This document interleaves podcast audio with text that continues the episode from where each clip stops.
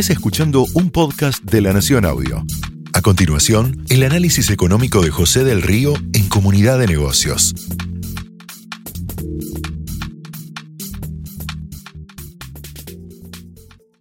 Y a ustedes les cuento que tenemos una mesa a las 23 que está lista, ¿eh? una mesa que está preparada para, para trabajar en lo que viene, para analizar qué es lo que ocurre. Vamos a hablar con los hermanos Albato, Mateo y Augusto. Ellos están recién lanzando hoy un libro muy importante que tiene un doble título. ¿eh? Argentina, país de M, dicen por un lado, y por otro lado dicen lo positivo de ese país. También lo tenemos ahí a Anne Hampkins para analizar qué está pasando hoy con las encuestas, con los datos, Alfredo Sainz con información de, último momento, todo lo que viene, y también Grindetic, precandidato en este caso por la provincia de Buenos Aires, por Juntos por el Cambio, para hablar de qué ve él para la provincia de Buenos Aires y este día tan especial que es el del gasoducto. Te decía, la foto iba a ser el 20 de junio, pero no llegaron. El Frente de Todos necesitaba cambiar de piel y también de referentes. Las caras de hoy, esas caras que viste, todo, pero todo lo decían. El gasoducto, claro está, es una muy, pero muy buena noticia para el país. Es una gran noticia. Pero no lo es por ponerle relato a todo. Mirá. Las elecciones se avecinan. Y no todo es lo mismo en política. No todo es lo mismo.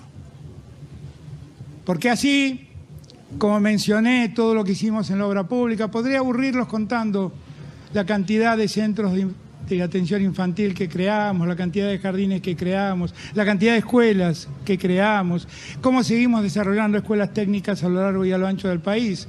Podría contarles que en la Argentina hoy 117 mil familias desde el 2019 hasta hoy tienen su casa propia construida y financiada por el Estado. Y eso no ocurría, eso no pasaba. El Día de la Bandera iba a encontrarlos con un acto de familia de los tres principales accionistas del Frente de Todos. Iba a ser el momento de plantar literalmente bandera de lo que suponían un hito fundacional para Alberto Fernández, Cristina Kirchner y Sergio Massa. Pero no llegaron. Por entonces, parece historia en este país, el velo te mostraba una fórmula de Guado de Pedro y esa fórmula después dejó de existir. El velo también te mostraba el albertismo totalmente fuera de juego. Pero todo, todo cambió después de las reuniones y las amenazas cruzadas. También todo cambió después de esa idea de ponerse de acuerdo. La obra más emblemática de la actual administración se ajustó al momento electoral. Esta foto que estás viendo ahí, que es de historia, de archivo, de los abrazos, los besos, es lo que pasa puertas afuera, porque puertas adentro, la coalición gobernante sigue con las mismas internas que tenían en su momento, pero la foto no lo muestra. Hoy 9 de julio es nada más ni nada menos que el Día de la Independencia. Ese frente migró formalmente de piel a Unión por la Patria.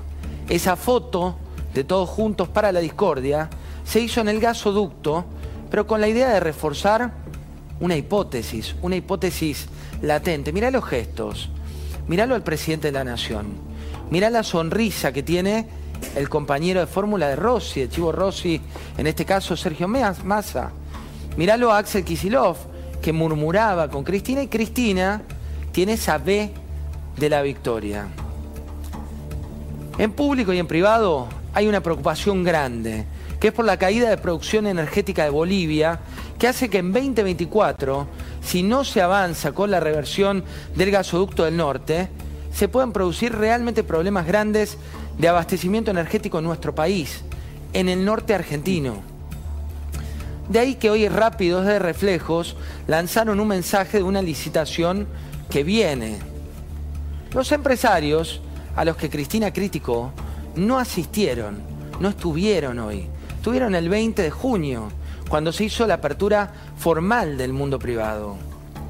¿Por qué no estuvieron? ¿Por qué no estaban dispuestos a un ninguneo del estilo cristinista después de trabajar tiempo récord para que las cosas sucedan? Mira. Quiero decirles que el empresario a quien conozco y aprecio, aprecio porque es un gran empresario, pero yo no sé qué le pasa a los empresarios que cuando se juntan en esos seminarios que hacen entre ellos, son hacen concurso para ver quién dice la boludez más grande realmente. La verdad, la verdad, la verdad, la verdad porque es un gran empresario, es un gran empresario, tiene fuertes inversiones en la provincia de Santa Cruz. ¿Saben dónde? En el macizo de Palermo que Es un secreto a voces. Esa foto que veías ahí cuando mostraban y ponchaban, porque estaba prevista toda la toma de lo que ocurría, mostraba la primera fila donde debían estar los empresarios, los que realmente encararon este gasoducto junto con Enarse y junto con la gestión pública. Pero ninguno fue. Se iban a prestar a esto, se iban a prestar a Juan Grabois que quiere eh, sacar el derecho a la propiedad privada. Se iban a prestar al ninguneo o a los chistes de Máximo Kirchner, burlándose después de trabajos donde es un secreto a voces que para obtener todos los caños necesarios que tuviste eh, para este gasoducto, una de las empresas se vio obligada a incumplir un contrato, se vio obligada a incumplir un contrato de concesión que tenía y que estaba por allí. Pero ¿qué más ocurrió? ¿Cuáles son las realidades de esto que está pasando? Bueno, hubo ausencia. Hubo ausencia, ¿por qué? Porque lo que viene no es menor, no es menor. Mientras Alberto es ninguneado y el ministro de Economía saca un felicitado por parte de Cristina Fernández, hay muchos, pero muchos nubarrones en las gateras. Mirá. Muchas gracias. Muchas gracias. Bueno, muy buenas tardes a todos y a todas. Y la verdad que la primera cosa que se me ocurre es decir algo que está muy adentro nuestro y que no fue magia. Esto que pasó no fue magia. Claro, Cristina, que no fue magia. Hoy tenemos una inflación del 148% proyectada. Tenemos un 40,3% de familias que están en la pobreza. Tenemos 1,3 millones de trabajadores que cobran a fin de mes y no llegan al 10. Tenemos empresas privadas devenidas por usted en Villanas que deben 30 mil millones de dólares a sus casas matrices, a sus proveedores internacionales, a sus accionistas que están postergados y que postergan y mudan sus matrices de Buenos Aires a Bogotá. Ya no se habilitan los dólares, las reservas no fueron magia tampoco, no es magia. Están en negativo por cerca de 5 mil millones de dólares. El Fondo Monetario, al que usted tilda de villano, les es imprescindible. Y no a Juntos por el Cambio, a Unión por la Patria, por la necesidad que tienen de un acuerdo que les permita mantener el dólar anclado cuanto más no sea hasta las paso.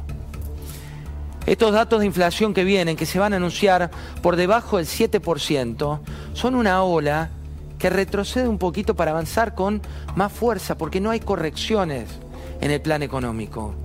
Pero seguramente sea suficiente para utilizarlos políticamente en el corto plazo. Los costos ocultos tampoco fueron magia. Nos reímos todos de lo que fue expropiar IPF pero no se rieron los juicios internacionales, no se rieron las reservas cuando hubo que pagar, no se rieron los accionistas de Repsol cuando cobraron más de lo que querían cobrar. Con lo cual, celebremos la buena noticia del gasoducto de todos, pero no olvidemos que para llegar a donde se llegó, se necesitó de una verdadera unión por la patria de ingenieros, empresarios, Estado, sector público, sector privado, opositores, oficialistas. Es justamente lo contrario al divide y reinarás que hoy usted intentó acentuar. Esta foto no es la foto de todos, sino que es la foto de la discordia. Esto fue el análisis económico de José del Río en Comunidad de Negocios. Escucha todo el contenido de La Nación Audio en www.lanacion.com.ar barra podcast. Sumate para no perderte ningún episodio. Estamos en Spotify, Apple Podcast, Google Podcast y en tu reproductor de podcast favorito.